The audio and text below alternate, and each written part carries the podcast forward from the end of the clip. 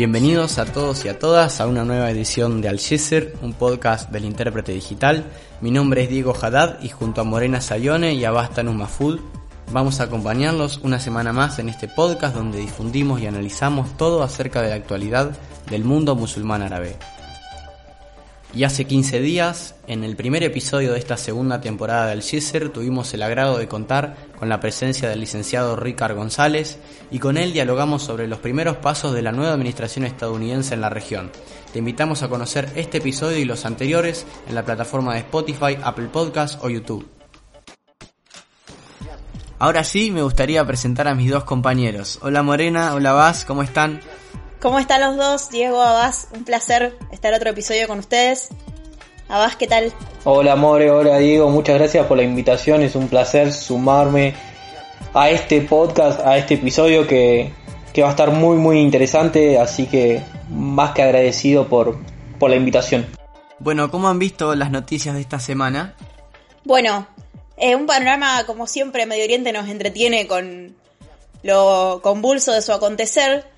Eh, en Yemen, con una guerra que desde 2015 nos tiene a todos eh, en vilo, eh, luego de una escalada de tensiones importante y de ataques a instalaciones petroleras saudíes y bueno, la respuesta también del reino hacia los, los hutíes, los saudíes propusieron una iniciativa de paz para poner fin al conflicto, que se suma a tantas anteriores desde 2015 hasta hoy.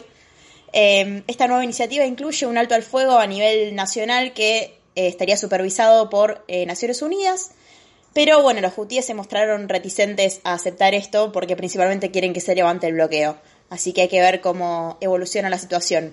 No sé, Abbas, si pudiste leer algo de la situación en el Líbano. Quienes necesitan justamente un alto al fuego son Michel Aoun y Saad Hariri. Parece que se reunieron esta semana y sigue sin haber acuerdo para formar gobierno o formar, mejor dicho, el gabinete. Hariri salió de la reunión diciendo que el presidente insiste en mantener el poder de veto sobre el nuevo gobierno, un obstáculo muy importante que ha bloqueado la formación del mismo, lo cual, ¿en qué se termina traduciendo? En que la crisis del Líbano sigue existiendo y no hay gobierno. Abbas, me gustaría profundizar acá un poquito más sobre la situación actual del Líbano, que es algo que vamos a dialogar en el próximo episodio de este podcast. ¿Qué es lo que pasa o, qué tanto afecta la situación este, este estancamiento político en el Líbano desde, una, un parámetro económico? Mira, una vez eh, una revista del Líbano muy importante que es Executive Magazine hizo una encuesta en la cual medía el impacto que tenía la falta de un presidente en la toma de decisión en una economía como la del Líbano. Bueno, el 67% de los libaneses que respondieron decía que afectaba seriamente. En este caso, los cuatro años que el Líbano estuvo tambaleando entre la falta de un presidente y un primer y la conformación ahora, en este caso, en los últimos meses de los ida y vuelta con la conformación del gabinete, la economía libanesa siempre cayó, se contrajo o creció poco. Por ende, la falta de una autoridad es muy importante y en el caso del Líbano también es muy importante por el hecho de que hay muchos acuerdos políticos de ayuda económica que están ahí en stand-by hasta que no se implementen las reformas y reformas no se implementan si no hay gobierno.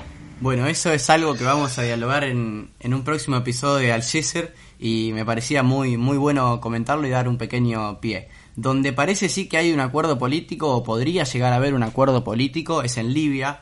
Esta semana el secretario de Estado de Estados Unidos, Anthony Blinken, y el primer ministro interino libio tuvieron una conversación telefónica donde los dos afirmaron la necesidad de aplicar un acuerdo de alto al fuego, algo que se venía dialogando ya desde hace eh, varios meses.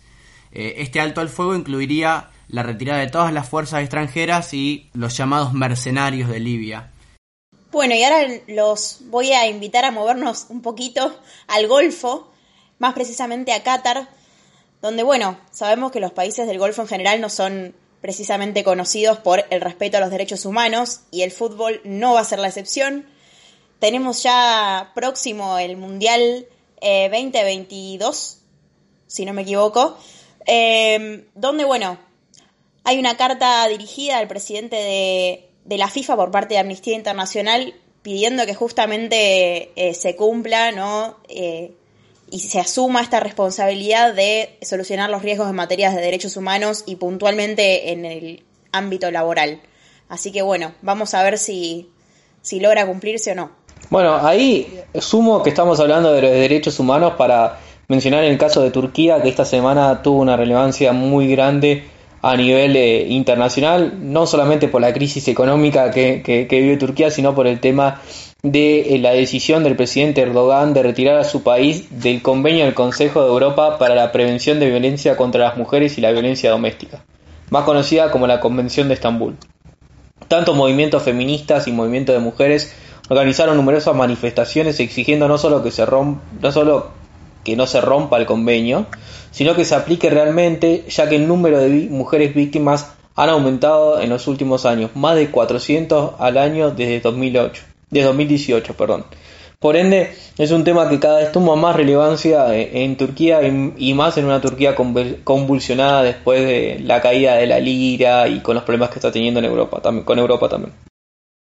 Y algo que generó mucha convulsión en la región esta última semana fue el estancamiento de este, de este gran buque eh, Ever Given este, que encalló en el canal de Suez. ¿Qué nos puedes contar más al respecto, More? Eh, la verdad que generó una conmoción a nivel internacional, incluso generó memes en varias redes sociales. Básicamente este buque bloqueó el paso por la ruta más corta existente y le agregaría una de las más transitadas y más esenciales para el comercio. Por ende, bueno, eh, generó una convulsión a nivel internacional. Pero por suerte tenemos la noticia de que logró desencallarse luego del éxito de una maniobra para poder liberar este carguero. Eh, así que bueno, eh, fue una buena noticia para tantos dolores de cabeza luego de una semana bloqueando esta vía. Abbas seguramente nos pueda brindar cifras un poco más exactas. Dos o tres datos de color para, para Al-Sisi es un gran logro porque ha sido una de las maniobras de logística más importantes en las últimas décadas eh, eh, en, la región. Por otro lado, el canal de Suez representa el 12% del comercio mundial, lo cual esto que sucedió ahora no solamente obligó a replantearse o obliga a replantearse cómo son los circuitos de comercio, sino también obliga a replantearse qué hacer con buques tan grandes que implican tener tantos contenedores. Lo tercero es que podría haber terminado en una tragedia ambiental y no terminó. Más allá de, los trabajos que tuvieron, que, tuvieron que hacer eh, las máquinas que se encargaron de desencallar el, el barco. Por ende, hay tres mini victorias. Hay dos mini victorias y un debate por delante. Una noticia muy importante esta semana es que los israelíes fueron a las urnas en, por cuarta vez en dos años, en menos de dos años. Este, Allí el partido Likud obtuvo una amplia mayoría de votos, pero el bloque liderado por el primer ministro actual israelí Benjamin Netanyahu no consiguió las bancas necesarias para poder formar un gobierno, que es esto que está haciendo llevar tantas veces a los israelíes a las urnas. Eh, repito, como dije anteriormente, la cuarta elección en parlamentaria en menos de dos años.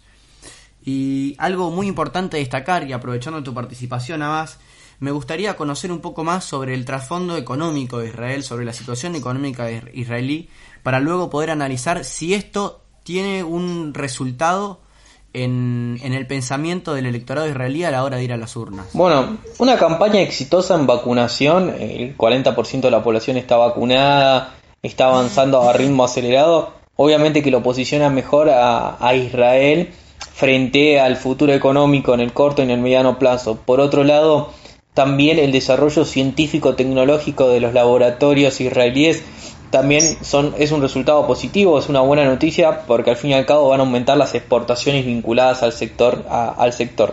La parte que por ahí es la contracara de esta historia es la situación del desempleo. El desempleo está en dos dígitos, lo cual ha hecho que sucedieran manifestaciones en contra del gobierno. Se creen que 20.000 personas se manifestaron en los últimos días en contra de la, de la formación de gobierno, eh, lo cual es quizás la tarea pendiente. La economía israelí en un margen de crisis se contrajo, se contrajo 2.4%, que lo cual es poco en comparación a otras economías. Por ende, el debate es interesante. Creo que, pese a haber dado esta opinión, me parece que la persona que viene es la persona idónea para poder responder muchas de las inquietudes que surgen acerca de las elecciones de Israel. Por ende, Diego, te doy pie para nuestro invitado que va a ser seguramente una exposición de lujo. Muchísimas gracias por tu comentario, Abbas, y por tu, por tu pequeña introducción. Y así como decías, eh, tenemos el agrado de contar en esta ocasión con el profesor Mario Schneider. Él es eh, profesor emérito de la Universidad Hebrea de Jerusalén, doctor en ciencias políticas, también es autor de artículos científicos y libros sobre el fascismo, los derechos humanos, los procesos de, de democratización en América Latina y también sobre la política israelí y el antisemitismo. Profesor, bienvenido al Gisser y en primer lugar me gustaría consultarle. El Likud quedó primero en estas elecciones y sin dudas que es el partido más importante de Israel. Sin embargo, ni con el respaldo de las dos formaciones ultraortodoxas, tanto de la derecha radical del ex primer ministro Naftali Bennett, ni con el respaldo del partido religioso sionista, lograría la mayoría para formar gobierno. Según su visión, ¿cuál es el escenario más probable? ¿Cree que Benjamin Netanyahu puede ser reemplazado como primer ministro? Es verdad que Likud quedó primero en las elecciones parlamentarias, pero obtuvo solamente 30 diputados o 30 escaños parlamentarios de los 120. Y por ello, junto con las eh, dos formaciones ultraortodoxas, Shas y eh, Torah, o sea, la ex Agudat Israel y la Torah, eh, y el partido de Bennett y y el Partido Religioso Nacionalista, Netanyahu no logra una mayoría y no logra formar un gobierno. La alternativa eh, sería un gobierno de los opositores a Netanyahu. Y el gobierno de los opositores a Netanyahu eh, también tiene muchas complicaciones para ser formado. Bueno, justamente me quiero detener en este último punto que usted menciona, que es la oposición, ¿no? Sabemos que el Likud, si bien es apoyado por las fuerzas de derecha y de extrema derecha, no es suficiente para formar un nuevo gobierno. Y aquí aparece la figura, ¿no? del líder del partido árabe Ram, que es Mansur Abbas. Esta figura, digo, puede aparecer como algo decisivo. Mi pregunta es, ¿qué posibilidades hay de que la derecha israelí acepte una coalición de este tipo? Mansur Abbas y el partido Ram, o sea, la lista árabe unificada, que tiene que ver o tiene su base social, quizás en la hermandad musulmana del sur de Israel, se han convertido en un eje o una clave para posibilitar la formación de una coalición de gobierno que cuente con el apoyo de por lo menos 61 diputados o escaños en la Knesset, en el Parlamento israelí. Eh, y existe la posibilidad de que Mansur Abbas negocie con Yair Lapid, con Benny Gantz o con cualquier otro candidato de los que se oponen a Netanyahu eh, formar parte de esta coalición o quizás apoyar una coalición anti-Netanyahu desde afuera del gobierno. Pero no olvidemos que Mansur Abbas mantuvo conversaciones y relaciones políticas con Netanyahu también antes de las elecciones y que esa opción también existe. O sea, eh, Mansur Abbas y el partido Ram se encuentran en una posición muy influyente con respecto al futuro político de Israel y todo va a depender de la habilidad de los negociadores de cada una de las partes. Y para profundizar un poco sobre la figura de Netanyahu, sabemos que en noviembre de 2019 el líder del Likud fue acusado de soborno y abuso de autoridad. Esto podría haber empañado la imagen del primer ministro. Sin embargo, hoy las elecciones parecen haber revalidado su rol en la política israelí. Mi pregunta entonces está dirigida un poco a cuánto influyó no solo el manejo de la pandemia, sino la normalización de Israel con países árabes en lo que sería la consolidación del Likud y el mandatario en las recientes elecciones. Desde 2019, Netanyahu tiene que enfrentar las acusaciones del eh, fiscal general Mandelblit sobre soborno y abuso de autoridad. Tiene tres casos eh, pendientes en la Corte Regional de Jerusalén contra él con este tipo de acusaciones. Y es verdad que eso ha empañado la imagen. Pero dentro de la división política israelí, la verdad es que la mayoría de los votantes del Likud siguieron votando al Likud. Por el contrario, estas acusaciones han generado una reacción dentro de la derecha israelí, llamémosla así en general, han generado una reacción contra el sistema legal y especialmente contra la Corte Suprema israelí, que tiene el derecho, y a veces lo ejerce, de limitar eh, las actividades eh, tanto del Parlamento en cuestión de eh, formación de la ley o de enactar leyes, como del gobierno mismo. Y por esto no creo que los juicios de contra Netanyahu hayan sido un factor muy central dentro de la de los cálculos del eh, votante israelí para votar o no a Netanyahu.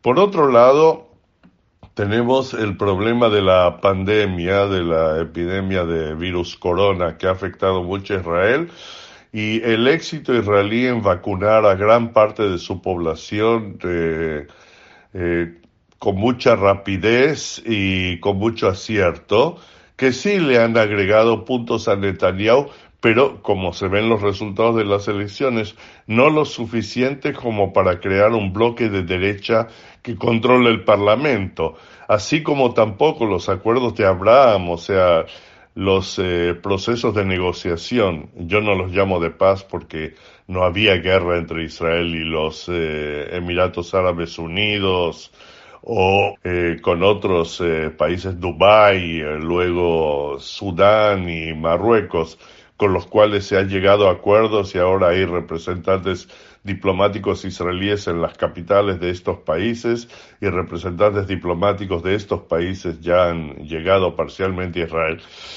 Eh, no son factores que han eh, logrado propulsar a Netanyahu a una victoria electoral. Son factores marginales. Yo creo que la población de Israel hoy día, muy preocupada aún con la epidemia de coronavirus que en Israel afortunadamente pareciera estar decreciendo con bastante rapidez en las últimas semanas, coincidiendo con las elecciones, eh, tampoco ha sido influida por este factor de salud demasiado, sino que lo que realmente preocupa a gran parte de la población es el deterioro económico causado por las medidas de cierre, especialmente, que fueron tomadas tres veces durante el último año para combatir la epidemia de virus corona y que han aumentado mucho el porcentaje de pobreza dentro de Israel, han aumentado mucho el desempleo y han aumentado especialmente la incertidumbre económico-social con respecto al futuro. Y yo creo que esto ha ido electoralmente en detrimento de la campaña de Netanyahu. Y quizás por esta incertidumbre, por este malestar económico y social, es que los ciudadanos israelíes comenzaron en estas elecciones legislativas a desentenderse un poco más de las urnas. La caída de la participación en estas elecciones legislativas, con la tasa más baja de 2009, un 67%, refleja un malestar entre la ciudadanía. Sin embargo, a pesar de esta cifra, que demostró una caída de la participación, el apoyo a los partidos de izquierda mostró un leve incremento. Ahora, ¿cuál es el rol de la izquierda en la formación de gobierno y particularmente en la política israelí? Diría que es verdad que el porcentaje de 67.2% de votantes en Israel es sumamente bajo. Para Israel, que es un país en el que hace dos, tres décadas votaba sobre el 70% de la población y a veces eh, sobre el 80% de la población. Pero hay varios factores que, tener, que hay que tener en cuenta. Dentro de la lista nacional de votantes de Israel hay un número de personas que, eh, aunque tienen derecho a voto en Israel, residen eh, fuera del país y esto constituye una parte del número de votantes. La gran baja en el porcentaje de votantes se produjo eh, entre la población árabe israelí, o sea, los eh, palestinos de nacionalidad israelí o árabes israelíes con derecho a voto mostraron eh, frustración y desilusión frente al impacto o al poco impacto que tuvo la lista árabe eh, asociada que en la elección anterior logró enviar al Parlamento 15 miembros sin tener demasiado impacto político, sin poder llegar a convertirse en un partido necesario para la coalición o eje de la coalición en el momento en que Benny Gantz, el eh, líder del Partido Azul y Blanco y principal opositor a Netanyahu, dejó la oposición y entró al gobierno de Netanyahu en una situación de paridad. Y yo creo que aquí está la explicación de una parte de la baja. Luego, si hay cansancio social y dentro de la juventud, de las partes más modernas de Israel, hay mucha desazón y desilusión frente a los resultados del juego político israelí y frente a este empate o paridad que se produce entre los grupos de derecha liderados por Netanyahu y los grupos de centro izquierda eh, liderados quizás por la PID o por Guidon Sar, eh, Yair Lapid, del eh, director de Yeshatid, del el, eh, líder del Yeshatid, del partido político centrista con una cierta tendencia izquierdista, Guidon Sar, que son lidera un grupo que se ha sesionado del Likud o eh, bueno, Naftali Bennett está en una posición de equilibrio, aunque realmente es un candidato de la derecha. Y sí, ha habido un pequeño repunte dentro de la izquierda israelí, eh, primero porque tomó el liderazgo del Partido Laborista eh, Mijaeli, la diputada Mijaeli, que no solo usó el argumento feminista, sino un argumento de renacimiento de los ideales laboristas históricos que son muy importantes en el pasado político de Israel, y también el partido de izquierda Meretz, eh, eh, que, viene de Mapam, de los antiguos sionistas socialistas, eh, repuntó, logró pasar la valla de entrada al Parlamento y quedó con seis eh, parlamentarios, que era mucho más de lo que esperaban, al haber hecho un llamado general a la población a no dejar que esta izquierda socialista israelí eh, dejara de estar representada en el Parlamento y una campaña que durante la última semana antes de las elecciones fue bastante efectiva. Pero, eh, por otro lado, tenemos que tener en cuenta que la apatía electoral es un factor que no solo caracteriza a Israel, sino que caracteriza a gran parte de los países desarrollados, de los países avanzados del mundo, donde los porcentajes de voto han ido cayendo históricamente. Y esto sin hablar de Estados Unidos, donde es una constante histórica también durante todo el siglo XX, el bajo porcentaje de votos. Bueno, y a modo de cierre, nos resta decir que el panorama político israelí actual, a una semana de la elección, continúa siendo incierto. Entonces la pregunta va dirigida justamente a esto, ¿no? Además de la imposibilidad de formar un gobierno, ¿cuáles son los desafíos que enfrenta no solo el Likud, sino su líder, Benjamin Netanyahu? Eh, los enfrenta, tiene muchos desafíos. Primero, ya una parte del Likud, eh, liderada por Sar, pero que comprende también al ministro Elkin, eh, ha dejado el Likud y han pasado a formar parte de la oposición que sostiene que Benjamín Netanyahu no puede seguir siendo primer ministro de Israel por muchos motivos, pero el primero de ellos es porque enfrenta tres casos eh, eh, legales de corrupción que le, ocupan eh, mucho tiempo en el pensamiento y en la actividad y que no y que preocupado por todo esto no debe seguir siendo primer ministro de Israel. Ahora, este fenómeno lentamente va teniendo eco dentro del Likud mismo. Y esto es acentuado por el hecho de que Netanyahu se ha preocupado seriamente de no señalar a ningún posible heredero político.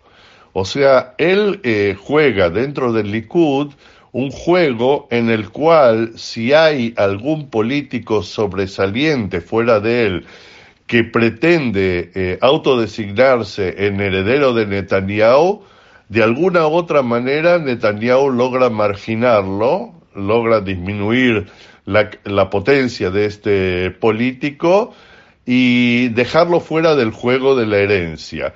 Y todo el, poder de Netanyahu dentro del Likud, el poder político de Netanyahu dentro del Likud, se basa en el hecho de que él tiene un juego de equilibrios entre eh, varios políticos en posiciones muy serviles con respecto a él.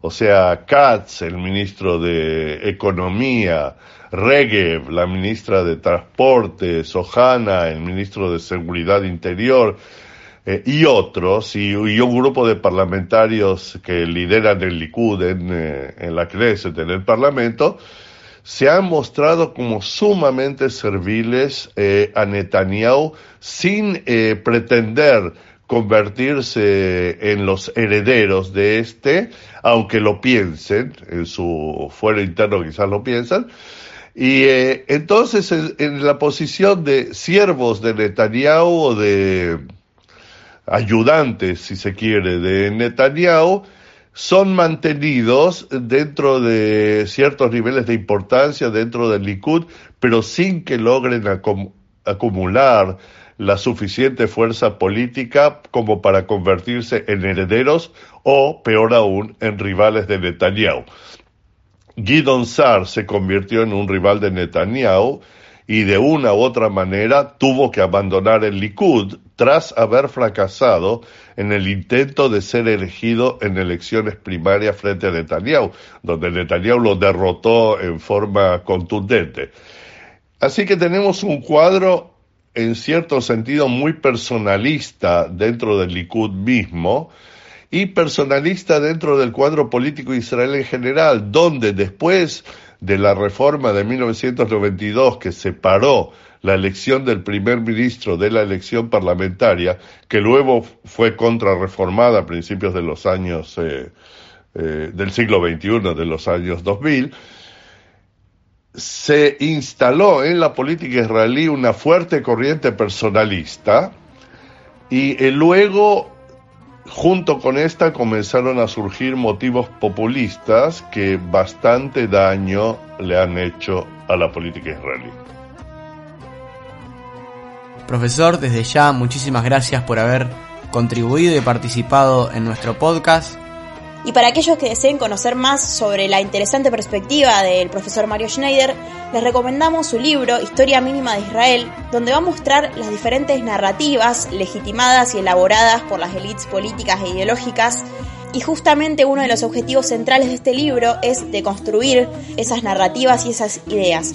Así que desde el podcast Al recomendamos su lectura.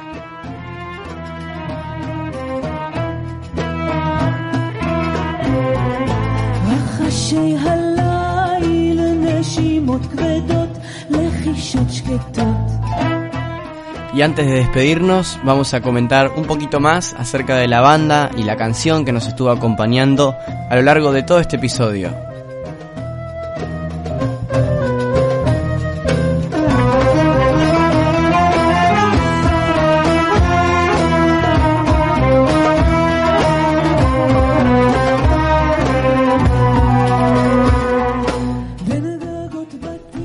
Canción se llama Bagdad y es del grupo Habibti Ensemble, una banda de nueve integrantes oriunda de Jerusalén que combina la música árabe con música occidental contemporánea, además de interpretar melodías árabes tradicionales con influencias del jazz y la música balcánica.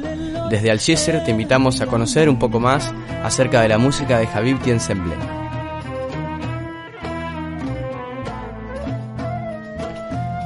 Y así termina una nueva edición de Algizer. Muchísimas gracias a Vaz, muchísimas gracias Morena. Gracias Diego y More, gracias por la invitación. Ha sido un placer compartir este podcast con ustedes.